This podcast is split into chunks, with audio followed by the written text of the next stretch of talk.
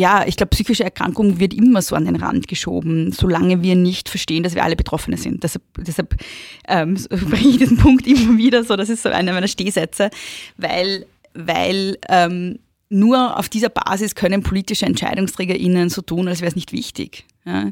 Weil wenn wir alle verstehen, dass uns das alle betrifft, dann würden wir alle auch mehr auf die Barrikaden steigen und dann wäre das ein, ein, vielleicht auch ein Thema, das Wahlen entscheidet. Ja? Mhm. Wie gibt's das? Der Krone TV Podcast mit den größten Fragen und Aufregern unserer Zeit. Was ist falsch an unserem Gesundheitssystem? Einiges, vor allem wenn es um den Umgang mit psychischen Erkrankungen geht oder darum, wie man diese in erster Linie vermeiden könnte. Psychische Gesundheit ist nach wie vor ein Tabuthema und wird immer noch nicht so ernst genommen wie die körperliche. Dabei werden immer mehr Menschen mit Depressionen, Angstzuständen und Co diagnostiziert. Vor allem bei den Jugendlichen sprechen die Zahlen für sich. Woran das liegen kann, hat sich meine heutige Gästin gefragt und in ihrem neuen Buch Patriarchale Belastungsstörung eine spannende These aufgestellt. Sie erzählt darin unter anderem, was psychische Erkrankungen mit gesellschaftlichen und ökonomischen Faktoren zu tun haben und inwiefern auch das Geschlecht der Betroffenen eine Rolle spielt. Ich freue mich sehr, mit Autorin, Geschlechterforscherin und Podcasterin Beatrice Frasel über dieses wirklich sehr, sehr wichtige und spannende Thema sprechen zu können. Schön, dass du da bist. Ja, hallo Anni danke für die Einladung. Es freut mich sehr. Es freut mich auch. Du bist schon zum zweiten Mal da. Das letzte Mal ist, glaube eineinhalb Jahre jetzt fast her, ist auch schon eine Weile. Ja, aber es kommt mich. mir total lange vor, weil ja. in der Zwischenzeit so viel passiert ist. Wir leben in einer ganz anderen Welt jetzt. Stimmt, stimmt. Ich glaube, beim letzten Mal saßen wir beim letzten Mal noch mit Maske da, das weiß ich jetzt gerade gar nicht mehr. Nein, mit Maske. Wobei, naja, da gesessen sind wir nicht mit Maske. Aber, aber ich glaube, so getestet oder so. Ja, genau, ja, ja, ja. Ja. Schön, dass wir das jetzt nicht mehr müssen. Ja. ähm, ich habe äh, bereits vor einigen Wochen, fast, ich würde schon fast sagen Monaten, mit der ähm, Ärztin und Wiener Landtagsabgeordneten Mirelle Ngoso, auch von der SPÖ, über Ungleichheiten im Gesundheitssystem gesprochen. Da war aber der Fokus mehr ähm, bei der körperlichen Gesundheit. Heute geht es ja eher um die psychische Gesundheit. Und ähm, ich habe es vorhin schon gesagt, du hast ja ein Buch rausgebracht vor kurzem, nämlich Patriarchale Belastungsstörung. Was ist, was bedeutet denn dieser Begriff? Vielleicht für alle, die das Buch vielleicht noch nicht gelesen haben, was, wie würdest du das erklären?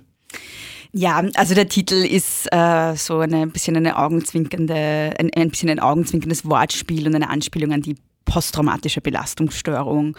Und der Grund, warum ich es unbedingt so nennen wollte, das Buch, ist, dass es halt ähm, die Verhältnisse, in denen wir leben, in den Mittelpunkt stellt und äh, schon irgendwie darauf hindeutet, auf die Frage hindeutet, was haben diese Verhältnisse mit unserer psychischen Gesundheit zu tun.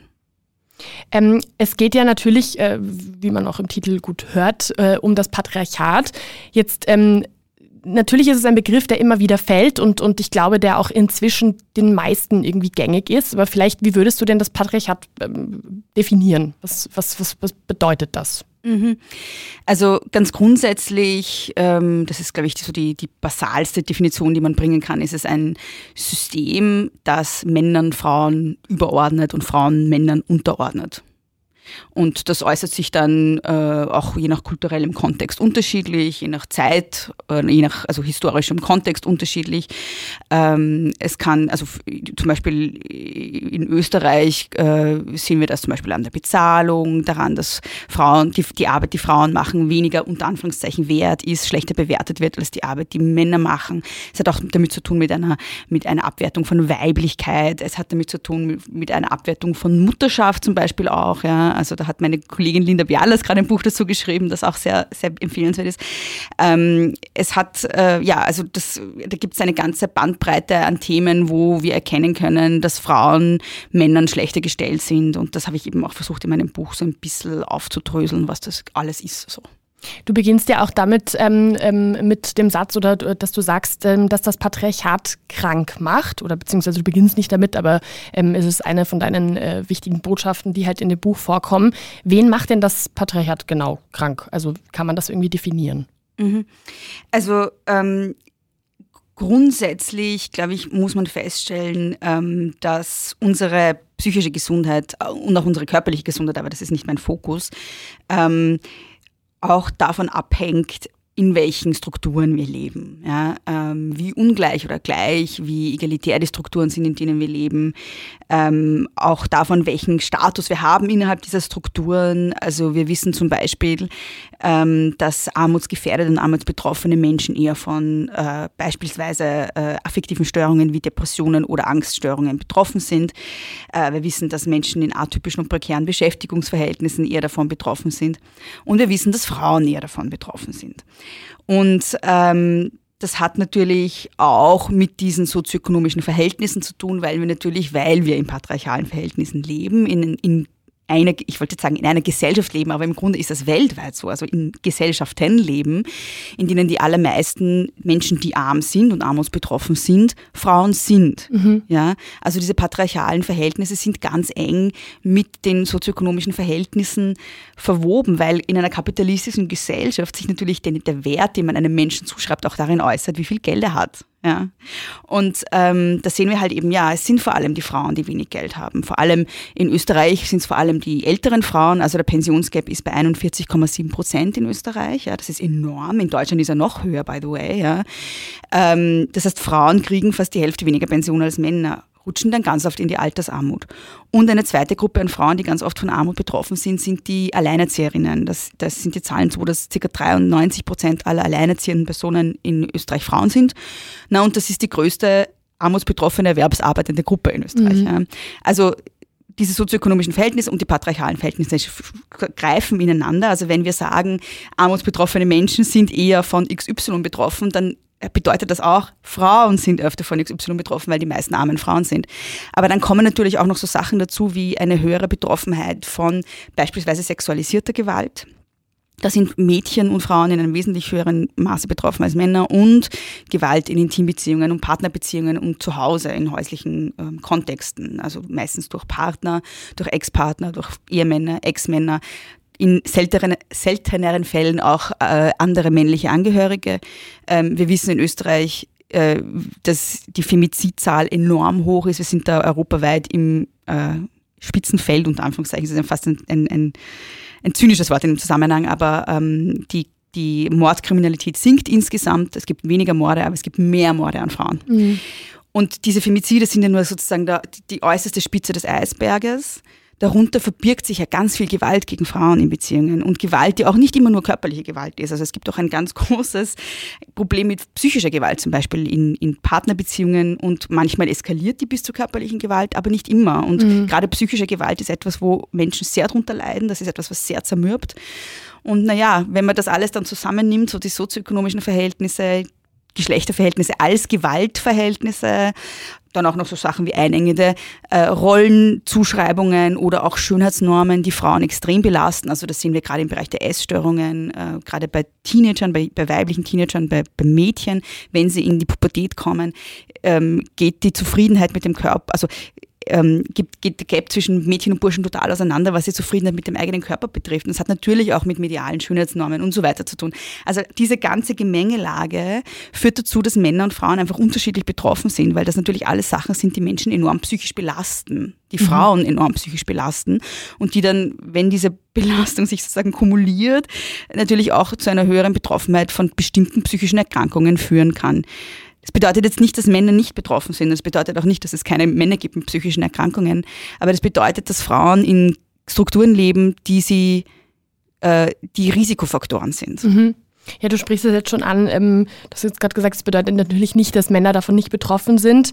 Ähm, es gibt ja auch so in Anführungsstrichen typisch ähm, männliche und in Anführungsstrichen typisch äh, weibliche ähm, psychische Erkrankungen mhm. ähm, oder, oder Krankheiten, die eben ähm, mehr bei Männern und mehr bei Frauen vorkommen. Ähm, was hat denn das auch bei den Männern mit dem Patriarchat mhm. zu tun? Weil das ist ja oft ähm, was halt auch gerade irgendwie Menschen, die dem Feminismus zum Beispiel kritisch gegenüberstehen, was die zum Beispiel oft anmerken, ist, ja, ja, es geht immer nur um die, die bösen Männer, in Anführungsstrichen, mhm. ganz, äh, ganz ähm, bewusst so gesagt jetzt und so ausgedrückt. Aber sie leiden ja auch darunter. Mhm. Ähm, inwiefern sieht man das denn bei den psychischen Erkrankungen mhm. auch? Also ich muss, glaube ich, zuerst dazu sagen, dass es mir wichtig war, auf Frauen zu fokussieren, weil das diejenigen sind, die am ersten die Leidtragenden in diesem System sind. Und ich finde diese diese Frage, und na, was ist jetzt mit den Männern, immer auch so ein bisschen ähm, wie soll ich sagen, eine, ein Ablenken davon, wem patriarchale Verhältnisse am meisten schaden. Und ich bin als Feministin auch schon so, dass ich mittlerweile sage, ähm, darüber, darum kannst du dich gern kümmern, aber ich kümmere mich jetzt mal um die Frauen. So.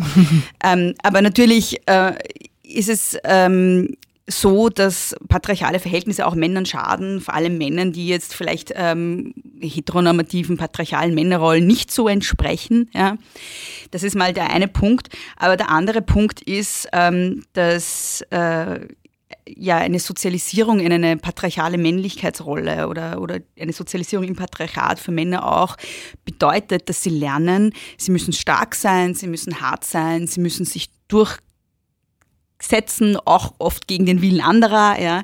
Sie dürfen sich nicht helfen lassen, sie müssen autonom sein, sie dürfen auch keine Hilfe annehmen. Und das sieht man dann tatsächlich auch in den Zahlen. Ähm, denn es ist so, dass eine Sache, die bei Männern extrem oft vorkommt, viel mehr als bei Frauen, ist Alkoholismus. Also äh, es gibt sogar Fachliteratur, wo Alkoholismus als männliche Kulturtechnik beschrieben wird, ähm, sozusagen, äh, weil ähm, Männer einen weitaus problematischeren Alkoholkonsum haben insgesamt als mhm. Frauen. Und da gibt es natürlich dann viele Fälle, wo das ähm, sehr drastische Ausmaße annimmt. Ähm, und dann muss, ich, muss man natürlich die Frage stellen, was steckt da dahinter? Ja? Und ähm, eine Antwort ist natürlich auch, dass das wahrscheinlich in vielen Fällen äh, eine Selbstmedikation ist mhm. ähm, von Menschen, von Männern in dem Fall, die auch vielleicht Angsterkrankungen haben, Depressionen haben oder eine Krise haben und dann sozusagen diese diese Krise versuchen mit Alkohol zu bewältigen. Ähm, es gibt in der Literatur so klassisch männliche Bewältigungsstrategien und klassisch weibliche Bewältigungsstrategien. Das hat natürlich auch mit Sozialisation zu tun. Ähm, es hat damit zu tun, dass zum Beispiel Frauen von, oder Mädchen in dem Fall von klein auf lernen, ihren weniger Raum einzunehmen, ähm, eher lieb und nett zu sein. Und also ich, ich vereinfache jetzt sehr. Mm, ja, ja, sicher. Und ähm, also es gibt zum Beispiel auch der Sportwissenschaft Studien, die sagen, also die, die belegen, dass das Burschen zum Beispiel dazu motiviert werden, zu spielen, äh, zu Bewegungsabläufen sozusagen, wo sie mehr Raum einnehmen und mhm. Mädchen eher, wo sie wenig Raum einnehmen. Und das macht natürlich dann etwas auch mit unserer Psyche oder mit unserem Selbstbild auf Dauer, ja, auch wie wir erzogen werden, wie uns die ganze Gesellschaft um uns herum sozialisiert. Und da ist es dann so, dass Männer ganz oft zu externalisierenden Bewältigungsstrategien neigen und Frauen zu internalisierenden Bewältigungsstrategien. Und externalisierende Bewältigungsstrategien, das können auch so Sachen sein wie Wut gegen andere richten, Gewalt, Aggression, internalisierend wäre Selbstverletzung oder, oder eben Depressivität und sowas. Ja. Das heißt, bei Männern geht man davon aus, dass ganz viel ähm, im Verborgenen bleibt, weil sie einfach eine, weil sie, weil sie es anders maskieren als Frauen. Es das Problem ist aber auch, dass sie ganz oft, das wissen wir auch schon aus der somatischen Medizin, Männer gehen seltener zum Arzt als Frauen. Ne? Mhm. Sie kümmern sich schlechter um ihre körperliche Gesundheit. Man geht davon aus, dass es auch damit zu tun hat, mit diesem Selbstbild oder mit diesem Selbstverständnis von, na, das schaffe ich schon alleine, ah, ich brauche keine Hilfe. Ja? Und wenn es um psychische Erkrankungen geht, ja, das, die sind sowieso stigmatisiert. Ja? Es, ist, es ist immer noch leider ein Tabuthema zu sagen, ich gehe in Therapie mhm. Oder ich nehme Antidepressiva oder ich war in einer Psychiatrie ja, und habe mir dort helfen lassen, obwohl das eigentlich ja, vielleicht nicht normalisiert werden sollte, weil es ist ja trotzdem ein Leiden, das dahinter steht, aber zumindest entstigmatisiert werden sollte. Ja. Ähm, und wenn, wenn wir so einen Bereich haben, der auch für Frauen einfach schon ein Tabuthema ist, dann ist es wahrscheinlich für Männer nochmal doppelt ein Tabuthema, weil sie ja dann noch dazu damit konfrontiert sind, dass sie die Starken sein müssen, die sich nicht helfen lassen dürfen. Also es ist auch davon auszugehen, dass bei Männern auch deshalb viel nicht entdeckt wird, weil sie einfach auch nirgends hingehen und Hilfe kriegen mhm. und oder auch nicht Hilfe annehmen. Und das zeigt sich dann auch in den Suizidzahlen. Also während Frauen doppelt so häufig mit Depression zum Beispiel diagnostiziert werden, ähm, ist es so, dass, beim, dass Männer dreimal so häufig äh, an Suizid versterben. Es gibt mehr Suizidversuche bei Frauen und es gibt mehr erfolgreiche, unter Anführungszeichen, auch ein zynisches Wort in dem Zusammenhang, mhm. Suizide bei Männern. Und das Interessante bei diesen Suiziden bei Männern ist, dass man ganz oft, äh, dass die ganz oft keine Geschichte haben von irgendwie Psychotherapie oder die waren halt nicht davor in Kontakt mit dem Gesundheitssystem. So. Und das heißt, ähm, da war ja offensichtlich Leiden da. Nicht jeder, nicht jeder Suizid, muss man auch dazu sagen, ist eine, ein, ein Resultat einer psychischen Erkrankung, auch nicht einer Depression, aber ganz oft, ja, ganz oft. Und in diesen Fällen muss man davon ausgehen, dass diese Person schon lange davor gelitten hat, bis sie zu diesem Schritt, bis sie diesen Schritt geht, sich äh, das Leben zu nehmen. Ja.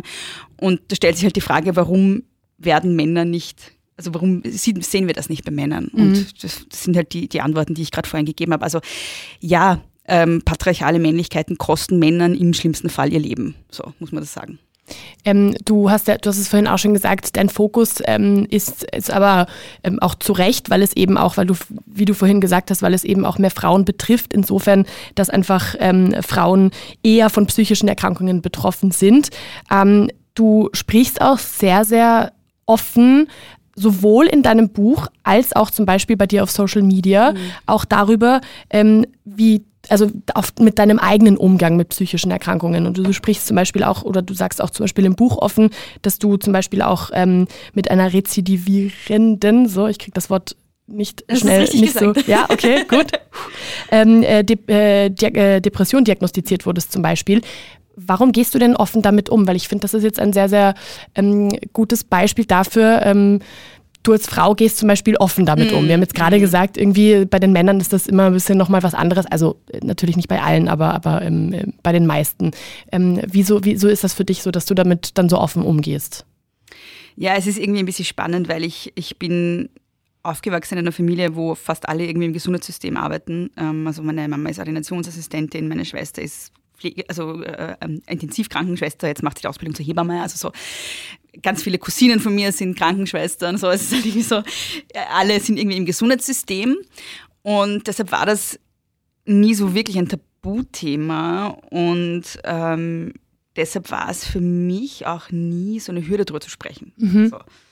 Ähm, und ich, ich muss ehrlich sagen, mir fehlen da so ein bisschen die Filter, und ich bin dann immer wieder schockiert, wenn ich merke, dass mir das zum Nachteil wird oder dass ich, dass Leute dann irgendwie schockiert sind darüber, dass ich so offen darüber spreche oder so, weil ich das, weil ich das für mich so selbstverständlich finde. Mhm. Also es ist so, wie wenn ich dir erzähle, so ja, wow, ich hatte jetzt, weiß ich nicht, äh, Grippe oder ja, was, Erkältung, irgendwas, ja.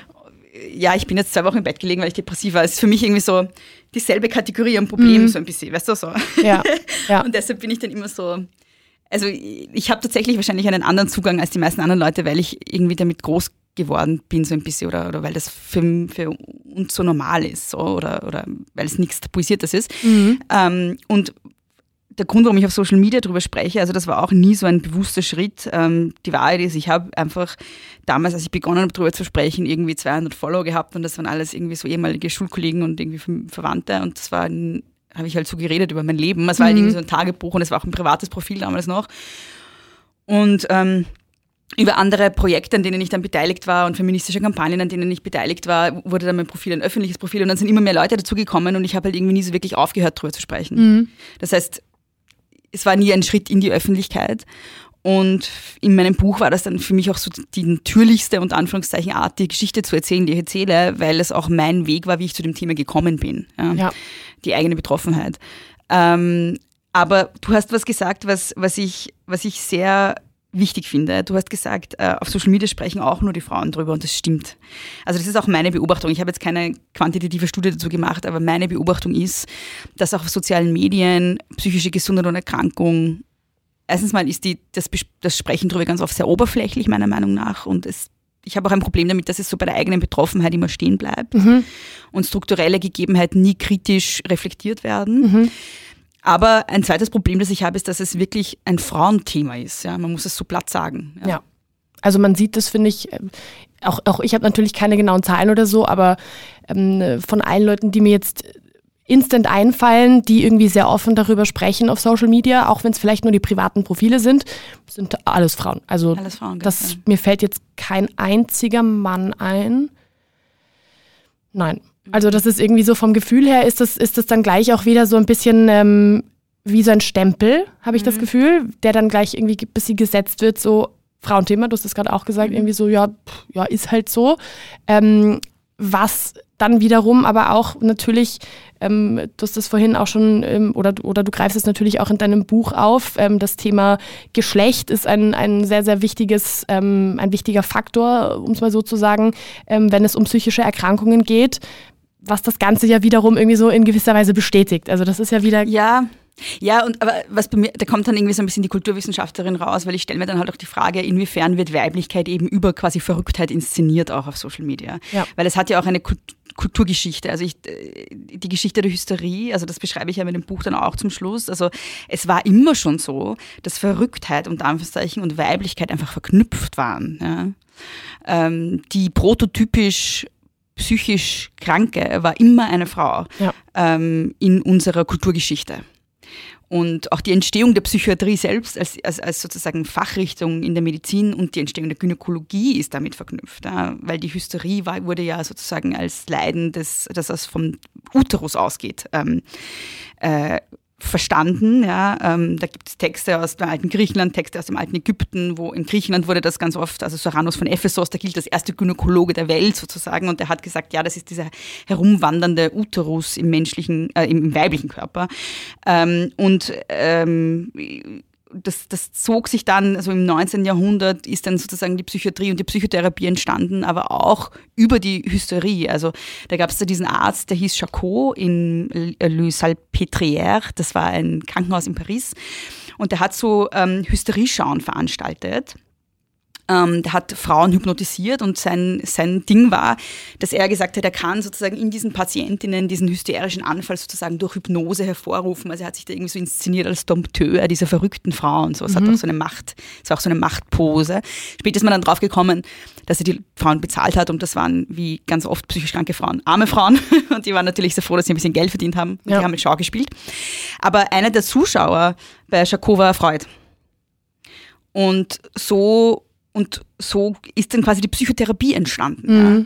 Also das heißt, man, ich, ich finde es auch immer sehr interessant, kulturhistorisch sich diese, diese Knackpunkte anzuschauen und dieses Ineinandergreifen von sehr misogynen Traditionen und, und Ideen und diesen, diese, einfach diese Verknüpftheit von Weiblichkeit und Verrücktheit. Das ist auch was, was ich noch nicht fertig gedacht habe, aber wir haben das, finde ich, vom, vom alten Griechenland bis in die Jetztzeit in unterschiedlichen Ausformungen und ich finde, heute ist Social Media so ein gutes Beispiel dafür. Mhm, ja. Oder auch der Umgang mit äh, psychisch Kranken oder Frauen in Krisen, die Celebrities sind. Also ein finde ich ein gutes Beispiel dafür ist Britney Spears zum ja. Beispiel. Ja. Die nach wie vor ähm, dieses Bild genau. einfach hat, ja. Nach wie vor dieses Bild und nach wie vor auch dieses zur Schaustellen der psychisch kranken Frau und dieses Sexualisieren auch. Ja. Also ich finde, also äh, das, das war auch im 19. Jahrhundert schon so. Ich finde, dass diese, diese, diese Hysterie-Schauen von Jacot auch immer so ein bisschen so, eine, so einen Unterton hatten von ich als Mann äh, kontrolliere Frauen. Ja, das hat, hat auch immer so was Sexuelles, finde ich so ein bisschen. Ja. Und ähm, das sieht man auch in den, in den Inszenierungen von Frauen wie Britney Spears, wenn in, in, der, in also da gab es ja so Fotos, wo ihr einfach unter den Rock fotografiert wurde, während sie gerade psychisch ähm, sehr schlecht ging. Ja. Ähm, und das ging dann um die Welt, diese Fotos, wo man sich denkt, so, warum? Also warum ein Mensch in so einer Krise so zur Schau gestellt wird. Und das hat natürlich was damit zu tun, dass die psychisch kranke Frau als verfügbare Frau inszeniert wird. Ja. Mhm. Und das, ähm, also da gibt es ganz, ganz viele Dinge, die da ineinander greifen, die ich sehr interessant finde. Ich finde ähm, es sehr auch sehr spannend, dass du ähm, zum Beispiel auch in deinem Buch darüber sprichst, dass man geht ja oft davon aus, dass psychische Erkrankungen ganz zufällig jemanden treffen können oder halt eben auch nicht, was aber eben nicht so ist, beziehungsweise das siehst du ja zum Beispiel auch anders. Naja, sie können jeden treffen, das stimmt schon, ja, aber das Risiko ist nicht überall gleich verteilt. Also du ähm, sagst ja zum Beispiel, also ein, ein Satz, den ich mir auch ähm, rausgeschrieben habe, den du in deinem Buch auch ähm, geschrieben hast, ist, wir sind alle Betroffene, aber manche sind betroffener. Ich finde, das ähm, ist ein äh, sehr, sehr schöner Satz, der das, glaube ich, auch sehr, sehr gut irgendwie erklärt. Was meinst du damit? Ja, damit meine ich, ähm, dass eben, wie, wie, ich das eingangs auch gesagt habe, dass ähm, wir alle können irgendwann mal eine psychische Erkrankung entwickeln. Das heißt, also wenn wir über körperliche Erkrankungen nachdenken, dann haben wir alle, dann wissen wir alle, dass wir nie ganz gesund sind. Ja? Also wir alle haben vielleicht, weiß ich nicht, irgendwelche chronischen Sachen, eine Skoliose, Diabetes, äh, was weiß ich, Migräne oder keine Ahnung was. Ja. Mhm. Ähm, wir alle wissen, dass wir, wir alle hatten auch schon Schnupfen und Durchfall und keine Ahnung was, Corona vielleicht. Ja. Wir alle wissen, dass wir vulnerabel sind. Wir alle können erkranken. Wir alle wissen auch, dass wir schwer erkranken können. Wir alle wissen, wir alle kennen Leute, die, weiß ich nicht, Krebs haben oder die eine schwere Erkrankung haben. Und wir alle wissen, dass wir auch vulnerabel sind, insofern, als dass wir an einer Erkrankung sterben können. So. Deshalb wissen wir auch, dass äh, wie unser Gesundheitssystem aufgestellt ist, uns alle betrifft. Ja, also ob es ein Krankenhaus gibt und einen Arzt, der mich behandeln kann, betrifft mich. Mhm. Nicht nur irgendwelche anderen Leute, mit denen ich nichts zu tun habe. Mhm. Und bei psychischen Erkrankungen denken wir das ganz oft anders. Ja. Äh, wir glauben ganz oft, wir sind die Gesunden und da sind halt irgendwie so die psychisch Kranken und ob es da jetzt einen Psychotherapeut gibt, der einen Platz hat oder ein Psycho psychiatrisches Krankenhaus in der Nähe hat, damit, das ist, kann mir wurscht sein. wurscht, also, ja. das interessiert mich nicht, weil ich bin ja nicht betroffen. Aber das ist ein völlig falsches Denken, weil wir natürlich auch alle psychisch unsere Vulnerabilitäten haben. Ja? Wir neigen, die eine Person neigt mehr zur Depressivität, die andere neigt mehr zur Angst. Wir alle haben auch unsere chronischen Belastungen, die auch so schwer werden können, dass es dann irgendwann eine Erkrankung wird. Auch da sind wir alle vulnerabel und auch da können wir alle so erkranken, dass wir vielleicht ein Spital brauchen oder sogar dran versterben. Also Suizid ist ein Riesenproblem. Es sterben sehr viele Leute an Suizid. Bei den jungen Leuten ist es die zweithäufigste Todesursache. Das heißt, wir alle sind betroffen und wir alle sind davon betroffen, ob es Versorgung gibt oder nicht. Das ist mal also sozusagen die, die Grundaussage, die wichtig ist, sich mal zu, zu ähm, vergegenwärtigen. Nur ist eben dieses Risiko nicht gleich verteilt, weil, ähm, weil und das habe ich eigentlich auch schon ausgeführt, also weil Mhm, die eben drei Faktoren. Genau, weil es eben Risikofaktoren gibt, die mit unseren sozioökonomischen Verhältnissen zusammenhängen, die mit soziologischen Verhältnissen zusammenhängen. Ähm, Und ich habe eben in meinem Buch fokussiert auf Klasse und Geschlecht. Man könnte das natürlich auch noch ausweiten, ja, aber dann hätte ich irgendwie, das Buch ist schon dick. aber, aber so, genau, also ähm, die alleinerziehende Mutter, die irgendwie unter Mehrfachbelastung leidet, die nicht genug Geld zum Leben hat, äh, die Dauerstress hat wegen ihrer Armutsgefährdung oder die alte Frau in Altersarmut ähm, oder die obdachlose Person hat ein höheres Risiko, an einer psychischen Erkrankung zu erkranken. Übrigens auch an einer körperlichen Erkrankung zu erkranken, das ist ja auch verwoben miteinander, als äh, der Manager, der äh, gut verdient, eine schöne Wohnung hat und zwar auch sehr viel Stress hat in seinem Leben, der wahrscheinlich auch nicht sehr gesund ist, aber der kann am Wochenende die Therme fahren oder sich ein nettes Abendessen gönnen oder mal auf Urlaub fahren und seinen Stress vergessen. Und das kann die armutsgefährdete und armutsbetroffene Person nicht und das können eben ganz viele Frauen nicht. Oder er kann sich einen Therapieplatz zum Beispiel leisten, der Genau. vielleicht äh, auch privat bezahlt ist, wo man nicht irgendwie auf ähm, Kassenplätze angewiesen ist, die ja zum Beispiel, und das ist ja eines der, der großen Punkte auch, was im, am Gesundheitssystem, was du auch zum Beispiel am Gesundheitssystem ähm, auch zu Recht kritisierst, ähm, dass das eben, dass einfach viel zu wenige Therapiekassenplätze vorhanden sind. Was sind denn noch so ähm, Punkte am Gesundheitssystem, wo du sagst, da muss sich einfach was ändern? Also ich glaube, man muss das tatsächlich nochmal ausführen, weil es so schockierend ist für viele Leute, weil das ganz viele Leute nicht wissen. Ganz viele Leute glauben, wir leben ja eh in, in Mitteleuropa, in Österreich ist das Gesundheitssystem irre teuer, es wird irrsinnig viel Geld reingepumpt und zwar das meiste in Bürokratie. ähm, und da muss doch genug Geld sein. Also wenn ich da jetzt zum Arzt gehe und sage, ich habe eine Depression, kriege ich natürlich Hilfe. Ja, so, das ist die Idee, die die meisten Leute haben. Das Problem ist aber, dass das nicht so ist. Ähm, wenn du in Österreich sagst, du brauchst einen Therapieplatz oder wenn dein Arzt sagt, du brauchst einen Therapieplatz, dann ist es so, also zu 80 Prozent wird Therapie in Österreich privat bezahlt. Das kostet äh, zwischen 80 und 160 Euro in der Woche, weil man geht einmal in der Woche meistens in Therapie.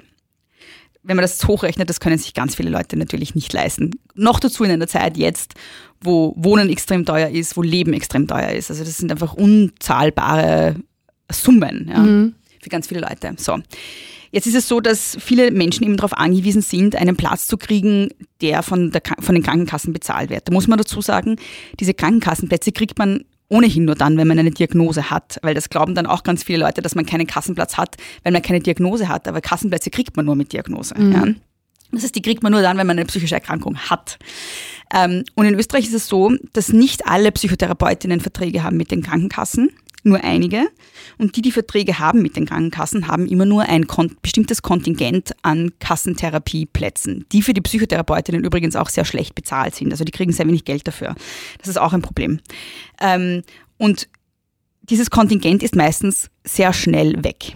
Das heißt, wenn man dann einen Kassentherapieplatz braucht, wartet man zwei, drei, bei manchen Therapeutinnen sechs, für manchen zwei Jahre auf einen Kassenplatz. Das ist irre viel. Das ist irre viel. Und wenn man sich jetzt vorstellt, man ist in einer akuten Krise und sagt, ich brauche Hilfe, muss sich ohnehin schon durch dieses ganze Stigma auch, das man ja auch in sich trägt, wühlen und dann irgendwie sich eingestehen, dass man Hilfe braucht. Das ist ja für viele Leute auch gar nicht einfach. Das ist eine Hürde. Dann hat man eh schon keine Energie. Dann sucht man einen Therapieplatz und dann wird einem gesagt, naja, ich melde mich in drei Monaten wieder. Also das ist unerträglich. Ja. Wenn man das vergleicht mit einer körperlichen Erkrankung, du hast einen Beinbruch und gehst zum Arzt und der sagt dir, kommen Sie in drei Monaten wieder, ich kann Sie nicht behandeln oder Sie bezahlen selber. Ja? Das, ist un, das ist unglaublich ja, eigentlich, ja. dass wir in so einem System leben. Und ähm, also Wie in der USA eigentlich fast. also was die körperlichen also, Sachen was, angeht. Ja, quasi. was das betrifft, dann noch schlechter, weil ja. wir zahlen ja alle Versicherungsgelder. Ja, ja, also wir, Zahlen ja die, wir zahlen ja die staatliche Krankenversicherung und kriegen dann aber keine Psychotherapieplätze dafür. Also das ist auch was, was mich immer so ärgert, weil ich bin selbstständig, so ich zahle sehr viel SVS und muss meinen Therapieplatz selber zahlen. Ja. Auch noch. Also, Obendrauf. Ähm, genau. Das heißt, meine große Förderung und auch die Forderung des Psychotherapieverbandes ist nicht nur, dass man die Kontingente aufstockt, sondern dass sie fallen dass Psychotherapie an und für sich zu einer Kassenleistung wird. Ja. Ähm, genauso wie es Kör Behandlung von körperlichen Erkrankungen auch ist. Und natürlich eine zweite wichtige Forderung wäre halt auch, dass die Psychotherapeutinnen dann dementsprechend ähm, verdienen auch dran und nicht äh, dann selber in die Armut rutschen, weil sie, weil sie nur, weiß ich nicht, 20 Euro, 30 Euro, ich weiß nicht, wie, wie hoch das, das gerade ist, aber sie mhm. bekommen im Vergleich zu privat, privat bezahlten Stunden sehr wenig von der Krankenkasse für eine Stunde. Aber wir haben jetzt nicht nur ein Problem was die Psychotherapieplätze betrifft. Wir haben auch ein Problem, was die Krankenhausplätze betrifft, in Psychiatrien, vor allem wenn es um stationäre Psychotherapie geht. Also es gibt ja nicht nur Akutpsychiatrien, sondern es gibt ja auch in Krankenhäusern Programme, wo Menschen, die jetzt nicht so akut krank sind, sondern die halbwegs stabil sind, aber halt auch eher chronisch krank sind zum Beispiel, ähm, ein mehrwöchiges Therapieprogramm durchlaufen. Ähm, ähm, eben zum Beispiel Leute wie ich, die eine rezidivierende Depression haben, wenn sie gerade nicht so akut depressiv sind, dass sie suizidal sind, dass man halt sozusagen ein Therapieprogramm macht, dass es ihnen längerfristig gut geht, mhm. ja, wo man sehr engmaschige Therapie hat. Ähm, und da ist es so, dass die Wartelisten einfach irre lang sind. Da wartet man oft ein Jahr, zwei, also gerade bei, bei, äh, bei Stationen, die auf Traumatherapie zum Beispiel ähm, spezialisiert sind, warten Leute oft ein Jahr oder zwei Jahre auf einen Therapieplatz, ähm, also auf einen stationären Therapieplatz. Mhm. Das ist halt einfach irre lang und auch in Akutpsychiatrien. Also das sind dann wirklich diese Situationen, wo Leute schwer suizidal sind oder gerade in einer akuten Psychose sind oder so. Also Leute, die wirklich unmittelbar jetzt Hilfe brauchen. Auch da ist es oft so, dass einfach nicht genügend Betten vorhanden sind und Leute zum Beispiel auch viel zu früh entlassen werden oder gar mhm. nicht aufgenommen werden. Also ich kenne einige Fälle, wo Leute wirklich in einer akuten Krise wieder weggewiesen wurden, weil es keine Betten gibt. Ja. Jetzt muss ich ein bisschen eine vielleicht blöde Frage stellen ähm, oder vielleicht eine Frage, wo die Antwort vielleicht ein bisschen schwierig ist. Ähm, warum wird denn ich sage jetzt mal von Entscheidungsträgern, das ist ja ein, ein ganz offensichtliches Problem. Es ist auch ein Problem, wo immer wieder ähm, ein Aufschrei passiert, wo immer wieder ähm, Menschen wie du zum Beispiel, es gibt auch äh, Menschen, vielleicht auch, ähm, weil wir gerade in einem äh, Medienhaus sitzen, es gibt auch JournalistInnen, die sich da irgendwie auch zu äußern. Mhm. Es gibt ähm, AktivistInnen, die sich da auch zu äußern. Es gibt viele Menschen, die immer wieder irgendwie einen Aufschrei machen. Gerade auch im Zuge der Corona-Pandemie war das irgendwie auch ein Thema, was gefühlt ein bisschen präsenter wurde, ähm, nämlich eben diese ganzen Probleme, die du jetzt aufgezählt hast. Warum glaubst du denn, ähm, oder was ist deine Einschätzung, wird dieses Thema immer noch, ich will jetzt mal in Anführungsstrichen sagen, ignoriert von Entscheidungsträgern, von der Politik? Mhm.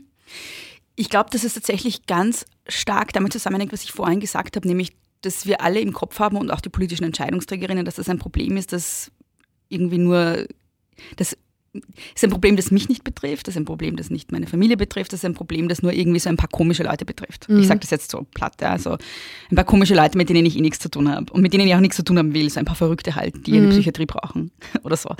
Ähm, und ja, ich glaube, psychische Erkrankung wird immer so an den Rand geschoben, solange wir nicht verstehen, dass wir alle Betroffene sind. Deshalb, deshalb ähm, bringe ich diesen Punkt immer wieder so, das ist so einer meiner Stehsätze, weil weil ähm, nur auf dieser Basis können politische EntscheidungsträgerInnen so tun, als wäre es nicht wichtig. Ja? Weil wenn wir alle verstehen, dass uns das alle betrifft, dann würden wir alle auch mehr auf die Barrikaden steigen und dann wäre das ein, ein, vielleicht auch ein Thema, das Wahlen entscheidet. Ja? Mhm. Ähm, weil stell dir vor, äh, stell dir vor, ich meine, wir, wir, haben jetzt auch im, im physischen Bereich teilweise eine Mangelversorgung in Spitälern, ne? aber da habe ich das Gefühl, wird viel mehr kritisiert und das kommt viel mehr vor als im psychischen Bereich, weil auch allen klar ist, sobald ich höre, es gibt da nicht so genug Ärzte ja? oder es gibt dort nicht genug, äh, weiß ich nicht, ähm, PflegerInnen im Krankenhaus, dann weiß ich sofort, das betrifft mich. Mhm, ja? Und dann sicher interessiert das plötzlich alle und es ist ein Thema, das alle betrifft so. Und wenn es um psychische Erkrankungen geht, interessiert es irgendwie niemanden, weil jeder glaubt, es betrifft ihn nicht. Und deshalb glaube ich, ist es total wichtig, dass wir das echt ins Bewusstsein von, von, von allen bringen, dass es uns alle betrifft.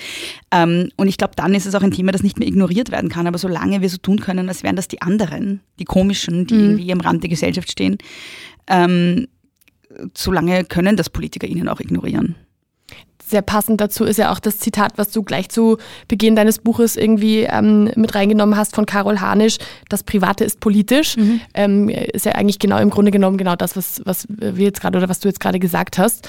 Ähm, was vielleicht so als letzten Ausblick oder, oder als, als, als letzten, wie soll ich es nennen?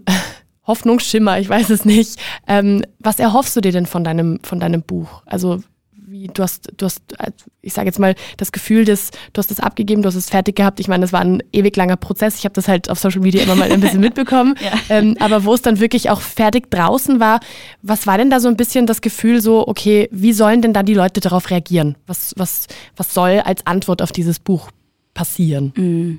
Ja, ich glaube, es, es wäre falsch, sich zu viel davon zu versprechen, dass man ein Buch schreibt. Ähm, aber ich glaube, was, was ich mir, ich habe mir, glaube ich, zwei Sachen erhofft. Die eine Sache, die ich mir erhofft habe, ist, dass es Leute lesen, die vielleicht selber betroffen sind, vielleicht noch nicht wissen, dass sie betroffen sind, also die oder die eine psychische Erkrankung haben und die sich dann, die durch das Buch vielleicht einen anderen Blick drauf kriegen ähm, und vielleicht weniger die Schuld bei sich selber suchen auch verstehen, dass es ein Ergebnis ist der Strukturen, in denen sie leben und die sich vielleicht weniger alleine fühlen und verstandener fühlen. Ich glaube, das ist so der eine persönliche Aspekt, der mir wichtig war.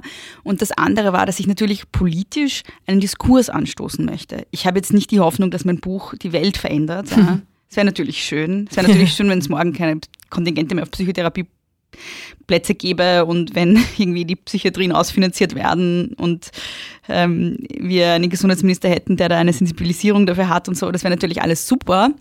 Aber das erwarte ich mir jetzt nicht morgen. Ja. Aber was ich mir schon erhoffe zumindest, ist, dass ähm, es ja das dadurch, dass ich mit meinem Buch jetzt auch in Medien eben eingeladen werde, wie hier in diesem Podcast oder dass ich ähm, auch im Fernsehen vorkomme, dass ich in Zeitungen vorkomme, dass ich Lesungen mache. Ich hoffe mir ich erhoffe mir dadurch, dass ja, äh, wir beginnen anders über dieses Thema zu sprechen, ähm, dass eine Bewusstseinsbildung ein bisschen stattfindet. Das sind schon so Hoffnungen, die ich habe und dass vielleicht, vielleicht ab und zu mal jemand zuhört, der politisch was zu sagen hat und sich denkt, hm, da gibt es was zu tun. Mhm. Da müsste man vielleicht anknüpfen. Ja. Ja. ähm, ich hoffe sehr, dass das, ähm, dass das auch genauso passiert. Ich hoffe vor allem aber, dass ähm, einfach sehr, sehr viele Leute dieses Buch lesen. Und ich bin zugegebenermaßen noch nicht fertig, aber ich freue mich schon, ähm, wenn ich es weiterlesen kann. Vielen, vielen Dank für deine Zeit. Vielen Dank, dass du da so offen auch darüber sprichst, weil das ist definitiv noch nicht selbstverständlich und ähm, sehr, sehr wichtig. Dankeschön. Danke dir für die Einladung. Es hat wieder mal sehr, sehr viel Spaß gemacht. Sehr gerne. Jederzeit wieder. Dankeschön. Danke. Wie gibt's das? Der Krone TV Podcast mit den größten Fragen und Aufregern unserer Zeit.